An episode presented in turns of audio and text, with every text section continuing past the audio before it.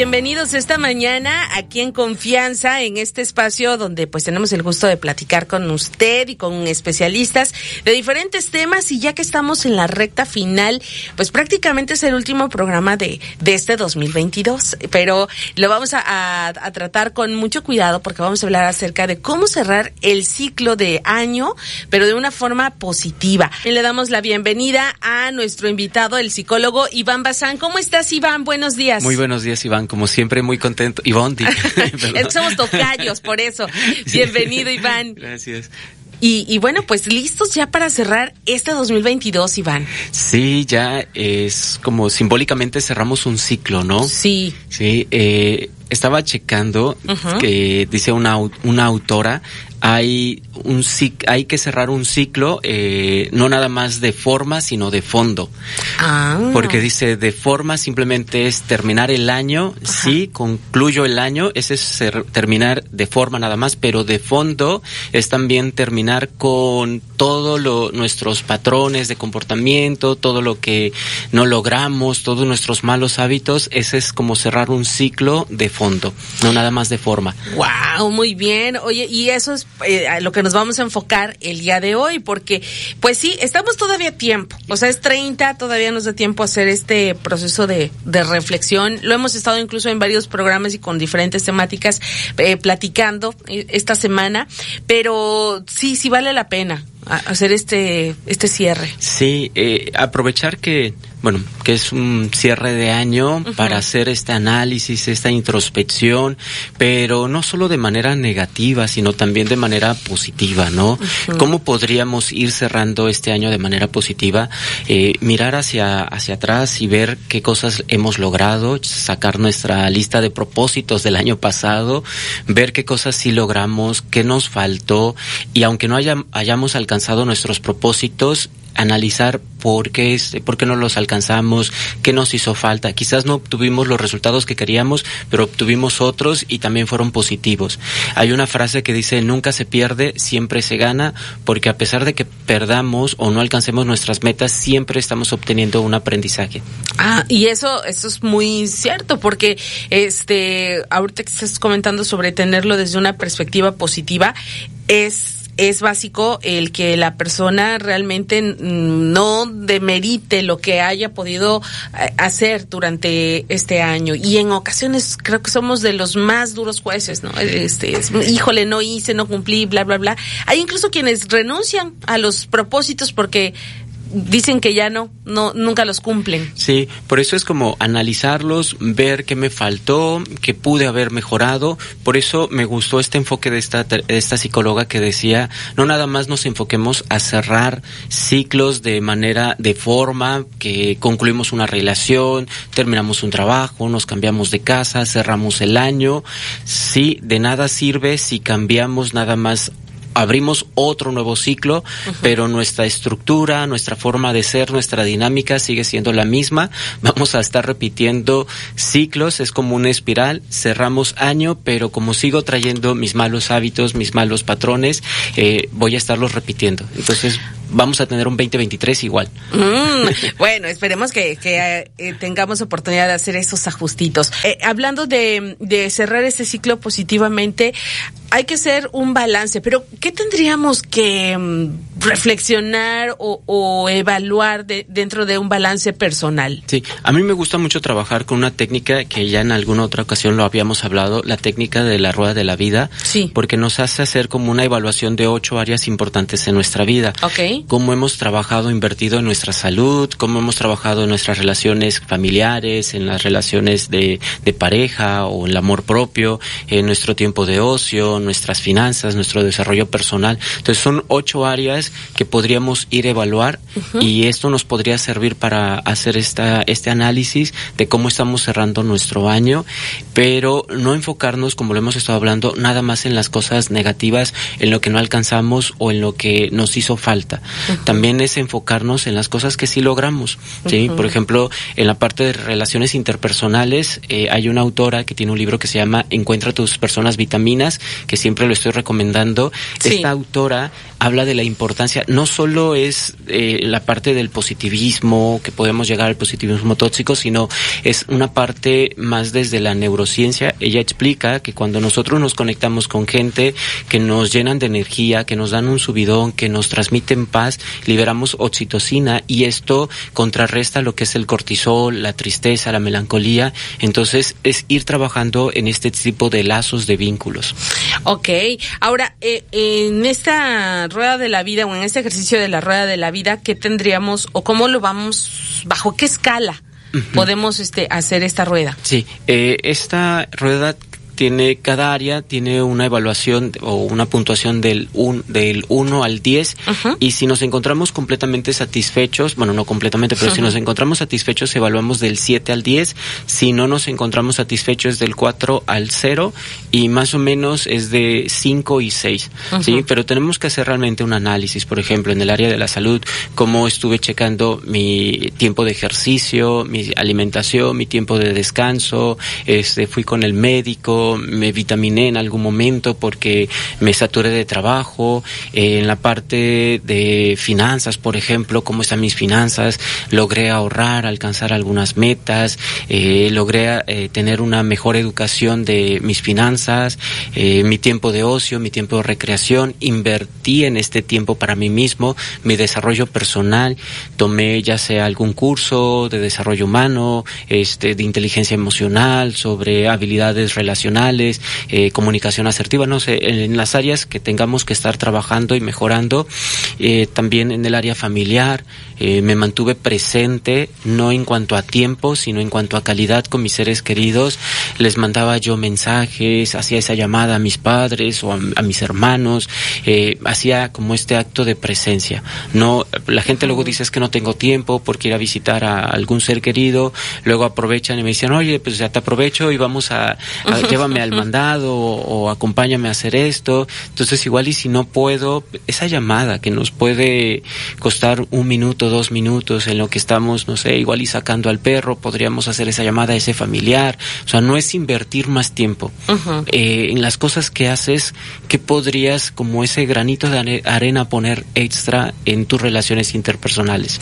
Muy bien, pues eh, es, es una forma también en la que puede empezar a hacerse esta evaluación y, y sí, como bien lo menciona psicólogo Iván, ser muy honestos, sobre todo eh, eh, hay personas que dicen, bueno, mi propósito, yo creo que el de muchos siempre es bajar de peso, pero ahorita que estabas describiendo las acciones que podemos hacer para cuidar nuestra salud, no solo es el tema de no enfermarnos, sino cómo nos hemos estado cuidando. Sí. Si hemos hecho ejercicio, tomando más agua. Sí. Y, y, aquí yo les invito a la gente que no se ponga como propósito algo negativo de bajar de peso porque no me gusta mi lonjita, no me gusta esto, sino que lo cambiemos más que nada a elijo autocuidarme.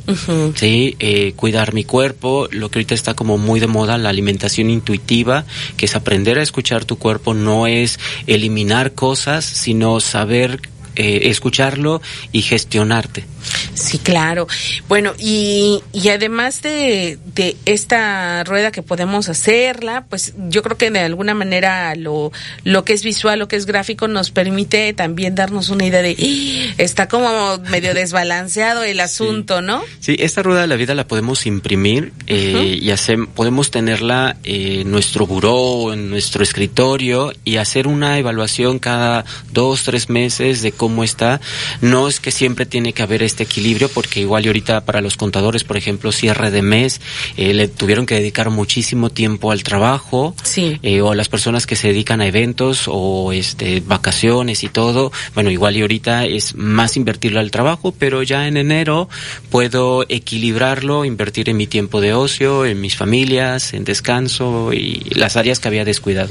Claro, o por ejemplo, ¿no? Comer ahorita este son muchos muchas las tentaciones y muchos los antojos, pero pues obviamente a lo mejor se va a desbalancear un poquito, pero este, como bien lo dices, ¿no? El estar consciente también del, del contexto que vamos teniendo y eso también es muy importante a veces para no este castigarse este, de, forma personal. Sí, que aquí en este, este enfoque de la alimentación intuitiva no es restringirte los alimentos. Es sí, puedo comer de ese postre, puedo comer esos alimentos, pero midiéndome. O sea, no es eliminarlos porque muchas veces cuando eliminamos como la tentación, cuando la tenemos enfrente, nos aborazamos, ¿no? Entonces es como, ok, tengo que evitar las galletas, no es que elimine todas las galletas de casa, puedo tener algún paquete eh, y puedo ir comiendo, no sé, una galleta, dos galletas cada dos, tres días, ir escuchando tu cuerpo, no, porque a veces nos quitamos las galletas y el día, no sé, tenemos siempre un día libre y ese día libre comemos todo lo que no podemos comer y estamos comiendo de más. Claro. Oye, ¿y qué pasa con el tema de la vida profesional? Creo que también ese es uno de los aspectos que puede llegar a, inquietar a una persona en esta en este cierre de ciclos. Sí, yo aquí también le digo a la gente, siempre les pregunto, ¿para qué trabajamos? Casi siempre dan dos respuestas por dinero y para sobrevivir.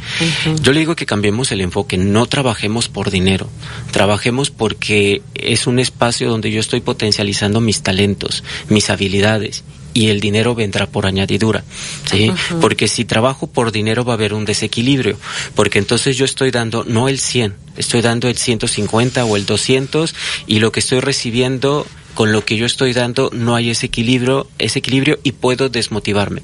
Si trabajo porque este espacio me está dando la oportunidad de aprender, me está dando la oportunidad de desarrollar estas habilidades, entonces hay un equilibrio porque estoy recibiendo justamente lo que yo estoy dando. Y ya el dinero irá aumentando y esto tu desempeño va a ir mejorando.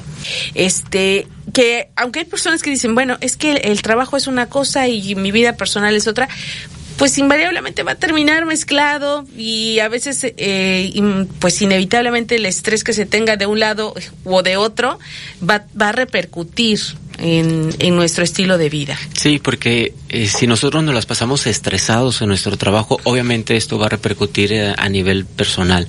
Eh, Mario Alonso Puy, que es un gran médico, eh, él narra la historia de una persona que le llega a consulta, dice que ya llevaba tres años visitando a varios médicos con un problema en el estómago y ha hecho un sinfín de estudios. Dice, llegó con un expediente inmenso, ¿no? y se me mm. llevó una hora estar analizando el expediente dice, todo estaba bien, no había nada, no, no tenía nada la persona, ¿no?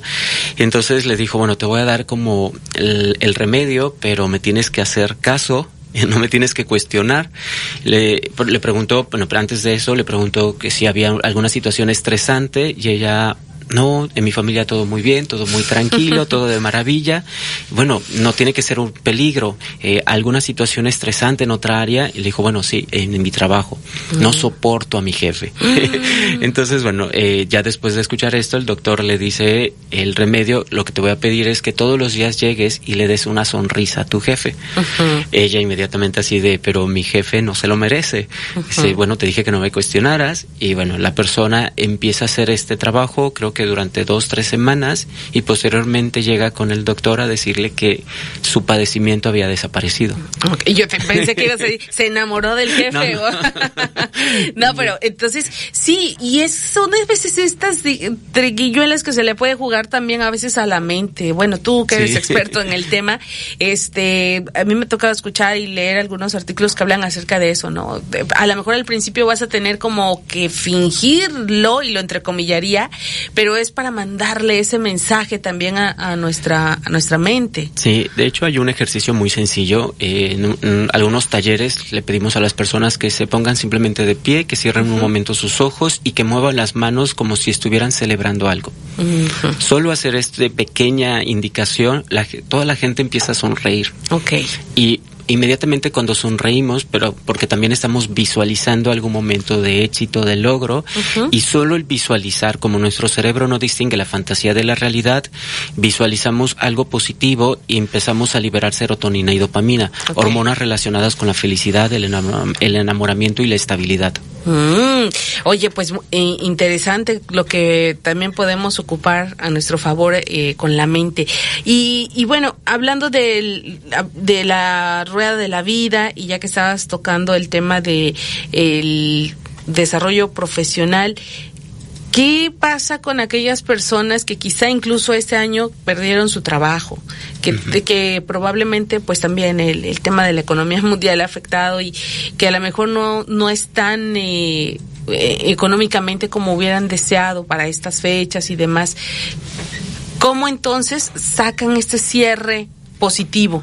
Sí, una señora igual, una ocasión me estaba diciendo, Iván, tengo dos trabajos, pero ya estoy estresada, ¿no? Ella renuncia a uno, dice, y no sé qué pasa, al poco tiempo la despiden del otro trabajo. Hombre. pero e, esto le sirvió a ella a tomar esta decisión de irse de Veracruz porque ella siempre había dicho, mi sueño es irme a vivir al, extranjero, este, pero no se atrevía, porque como aquí tenía dos trabajos aparentemente seguros, no se atrevía a salir de su zona de confort. Ok. Entonces pierde este trabajo y dice, bueno, pues ya empiezo a mirar este, ofertas, oportunidades y sí, a los dos, tres meses me dijo Iván, ya no estoy viviendo en Veracruz. Wow, muy bien.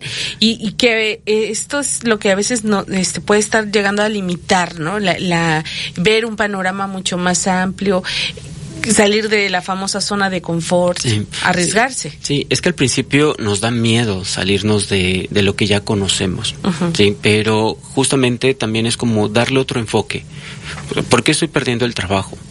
Sí, eh, obviamente hay que hacer ajustes, obviamente hay movimiento, hay un duelo, hay un proceso, pero si yo me quedo solamente anclado en el dolor, no voy a avanzar. Si me quedo en porque a mí, porque me pasó esto, yo que siempre he cumplido, que he sido ordenado, siempre es preguntarse el para qué. ¿Para qué me pasa esto? ¿Por qué en este momento de mi vida? ¿Hay algo que me esté atando aquí? No, siempre he querido trabajar en esta zona, en esta otra ciudad, moverme de aquí. Bueno, esta es una oportunidad para hacerlo. Entonces es cambiar un poco el, el, enfoque, el significado de las cosas. Hay un autor, Jorge Pellicer, que dice, aquello que damos es lo que recibimos. Y él pone el ejemplo de la fobia al agua. Dice, imaginémonos que yo de pequeño vi que alguien se ahogaba en una alberca y a partir de ahí generé fobia al agua. Dice, ahora que voy a una albercada, nadie disfruta eh, la estancia conmigo porque siempre estoy no te, eh, en la orilla, ponte flotador, haz esto, haz aquello y genero ansiedad a todos los demás. ¿Qué está pasando? ¿Qué significado le estoy dando al agua?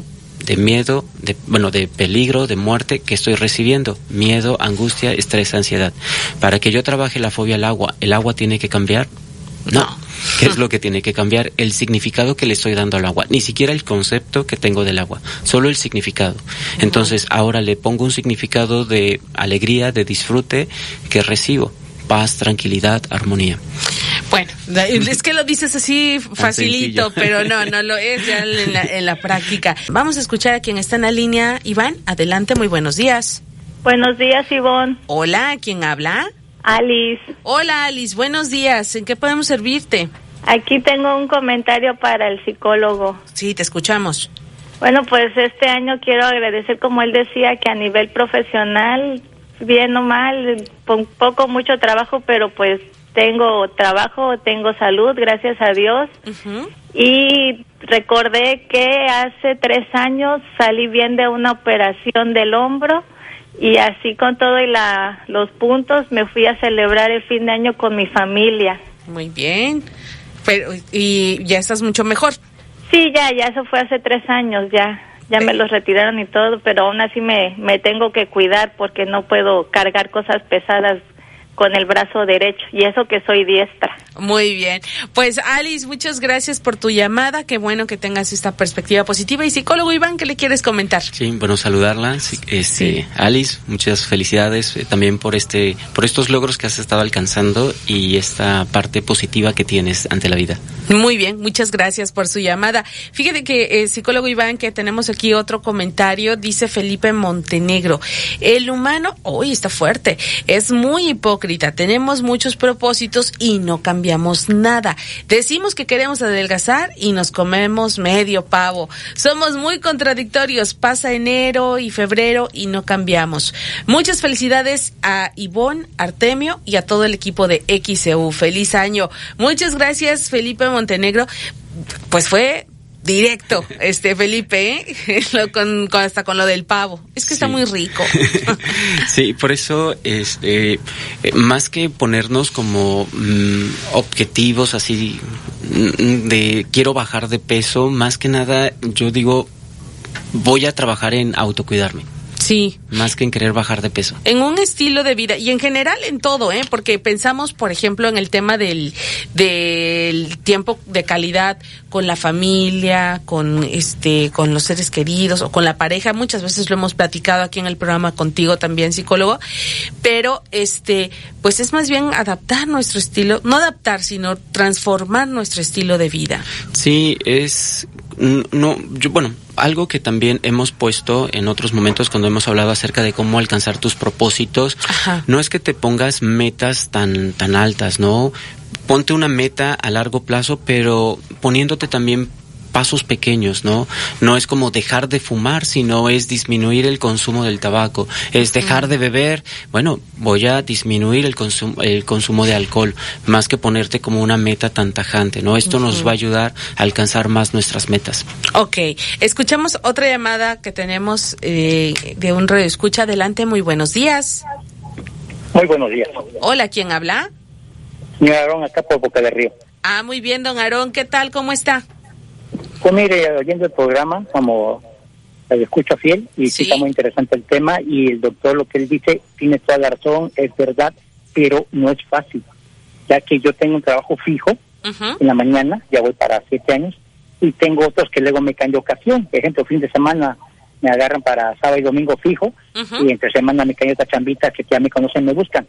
Yo soy, una, hay necesidad, dos, tengo mucha disponibilidad, tres, tengo mucha actitud, pero la mera verdad no es fácil tratar con patrones que la mayoría de ellos le agradezco que me llaman porque yo me gano esa esa confianza y saben que soy un gran guerrero, lo principalmente la honorabilidad. Y hago la chamba con eficacia, con calidad, pero la mera verdad ellos déspotas, fríos, eh, te tratan así con la punta del pie, a pesar que saben que eres de confianza, no te motivan, no nada y yo llego con toda la actitud, ya que los conozco, tengo tiempo tratándolos, llego con la actitud, con respeto, no con miedo, con respeto, sonriendo y todo, pero les soy honesto, no es fácil. Hay veces que tanto trabajo y estrés, también te llega la tristeza, te llega la nostalgia, y uno trata de pues hacer todo con calidad, a pesar de que te sientes mal, que eres solo, le echa ganas, pero a veces no te ayuda mucho el medio. Lo que él dice el doctor tiene toda la razón y es verdad, pero no es fácil tener tolerancia, paciencia y seguir manteniendo esa sonrisa y esa actitud. Yo tengo mucha disponibilidad, pero a veces he, cambiado un poco porque no te valorizan, no te comprenden. Quieren que si te vas tú viene otro, sin saber que uno, pues ya lo conocen, hay honestidad, tiene calidad. Ah, pues se va este viene otro. la verdad, pues la tristeza, pero aún así, seguimos adelante. Yo creo en mí y le echo ganas. Muchas felicidades. Ok, bueno, pues muchas gracias por su comentario y este supongo que se refiere que no es fácil a que a lo de la sonrisa con el jefe o sí, sí, ¿no? O supongo esta parte de del trabajo, ¿no? De mantenerse de manera positiva. siempre le digo a las personas, la teoría es fácil. Y estar aquí donde yo estoy es muy fácil decirle a las personas lo que deberían de hacer, ¿no? Pero estar en el lugar de la otra persona con las circunstancias, su historia, obviamente es difícil. Aquí nada más para comentar me gusta también parafrasear a Osho. Osho dice, en una relación no te entregues a la persona, entrégate al amor, porque si te entregas a la persona hay exigencias, hay expectativas, hay lucha de egos. En esta relación laboral, si yo me entrego al patrón o a los compañeros, al supervisor, etcétera, hay exigencias, hay expectativas. Me entrego en esta relación laboral al amor, somos el amor mismo, me entrego a mí, me encanta ser una persona altruista, servicial o sonriente responsable, esto lo hago por mí, no lo hago por el trabajo. ¿Sí? Y entonces ahí ya no me traiciono a mí mismo, no dejo de ser yo para estar encajando, complaciendo a los demás. Entonces ya desde ahí cambia esta perspectiva y ya no estoy de, mira, y después de todo lo que yo hago, ¿por qué me siguen tratando de esta manera? Lo hago porque esta es mi esencia, este es mi ser y disfruto hacerlo, ser lo que soy. Dejas ese de lado eh, ese papel de víctima. Sí. Y bueno, Iván, fíjate que eh, a veces lo que más hemos hablado de temas como la procrastinación, e incluso la ansiedad, etcétera, pero algo que puede llegar a, a lo mejor alguien a tener inquieto es no haber afrontado en este 2022 algún asunto pendiente. Sí. ¿Qué se hace con eso? Sí, por eso es hacer esta, esta evaluación, ¿no? ¿Qué me hizo falta? ¿Qué necesité trabajar? Sí, no verlo como un fracaso lo que hablábamos hace rato de esta frase de nunca se pierde, siempre se gana, porque aun, cuando las cosas no estén ocurriendo como yo quería, estoy obteniendo un aprendizaje. ¿sí? Entonces, aunque no alcancemos eh, e, e, ese objetivo o, no sé, la, crisis que hayamos vivido en este año, es cómo le estoy afrontando. Ya hemos hablado también de Víctor Frank, con El hombre en busca del sentido. Él dice de la última de las capacidades, la última de las libertades humanas, que es nuestra capacidad de decidir cuál es la actitud que tomo ante las adversidades. Entonces, ¿cuál es la actitud que estoy tomando? Por eso ahorita, en este, de manera simbólica, que estamos cerrando el año, eh, aprovechemos a cerrar estos ciclos, pero no nada más en forma, sino en estructura. Sí, veamos eh, ¿Cuál es ese patrón? ¿Por qué estoy postergando demasiado? ¿Por qué este, me preocupo demasiado? ¿Cuáles son mis miedos? ¿Y a qué me comprometo para irlo mejorando? Hay que psicoeducarnos también. Ok, bueno, y, y en esta en este cierre de, de año, pues también eh, ¿Qué, ¿Qué, recomiendas tú desde la perspectiva de la psicología para aquellas personas que están pues con eh, incertidumbre por lo que va a venir. En, hay personas que de verdad la, ansiedad les come, les come muchísimo cuando estamos en vísperas del, año nuevo, sobre todo porque a lo mejor hay una repercusión todavía mucho más este puntual en cuestiones de su trabajo, en cuestiones de este pasa toda esta euforia de la y las vacaciones y las fiestas y demás y entonces es nuevamente confrontar a la realidad de la economía, del trabajo, de la familia. Sí, lo que podrían hacer es como mirar hacia atrás, eh, hacer esta evaluación del 2022, eh, cuáles fueron mis habilidades, qué desarrollé, qué potencialicé, o sea, ver qué es lo que sí logré ¿sí? Para que entonces tenga todas estas herramientas para el 2023. Por ejemplo, que hay hay estrategias que utilizamos de manera inconsciente.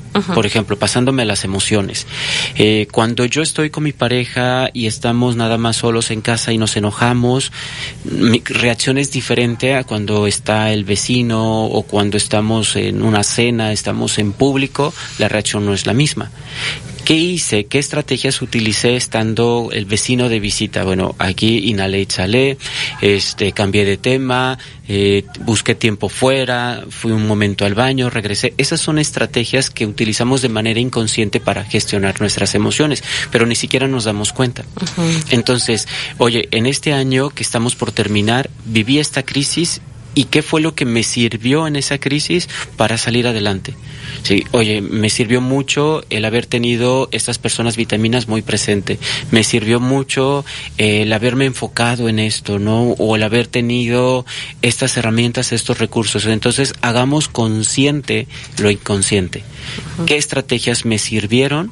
O me ayudaron a sobrellevar las situaciones, las adversidades, para entonces tenerlas muy presentes en el, en el siguiente año. Pues en esta en presencia de, de esos pensamientos, como bien lo decía, suena a lo mejor sencillo, pero es afortunadamente vamos a tener otra vez 365 chances para, para aplicarnos. Sí, y Jorge Bucay me encanta porque dice, me gusta cuando la gente dice que es difícil porque está aceptando que es posible. Claro, sí, es, es de lo, lo más, eh, yo creo que mm, eh, contundente a veces en nuestra vida cuando estamos seguros que hay una posibilidad. El problema está cuando estamos cerrados y decimos, no, es que jamás, nunca, este, a mí no, etcétera, etcétera. Desde ahí ya estamos negándonos a esa posibilidad. Sí, y también algo importante, la vida no nos va a dar lo que queremos nos va a dar lo que necesitamos. Aprender a fluir con la misma vida. y hay una teoría que habla acerca de este el esfuerzo invertido. Eh, habla, dice, imagínate que te estás ahogando estás en el mar y te estás ahogando, si tú te pones más tenso y te resistes, dejas de respirar bien y entonces el cuerpo empieza a pensar, a, a pesar te tensas más, eh, esto hace que tu cuerpo se hunda y la corriente de abajo te va a jalar hacia mar adentro. Sí. Si tú dejas de resistirte a esto, y fluyes, sueltas, tu cuerpo se va a relajar, vas a empezar a respirar de manera normal, tu cuerpo va a empezar a flotar, te relajaste y ¿qué va a hacer? La misma corriente te va a llevar hacia la orilla. Esta es la teoría del esfuerzo invertido. Wow. Pues nos, nos despedimos, querido Iván Bazán. Muchas gracias porque este año de verdad que hemos tenido charlas bien interesantes aquí en Confianza y como siempre deseándote lo mejor para este próximo 2023. Sí, muchísimas gracias y felicidades a todos, feliz año y hagan este análisis para que tengamos un mejor 2023. 2023, así es, wow, ya, ya estamos a, este, a un pasito. Y, y bueno, ¿dónde pueden estar en contacto contigo, psicólogo Iván? A través de mis redes sociales, en Instagram, Face y en YouTube como psicólogo Iván Bazán y mi número de teléfono es 22 92 23 39 26.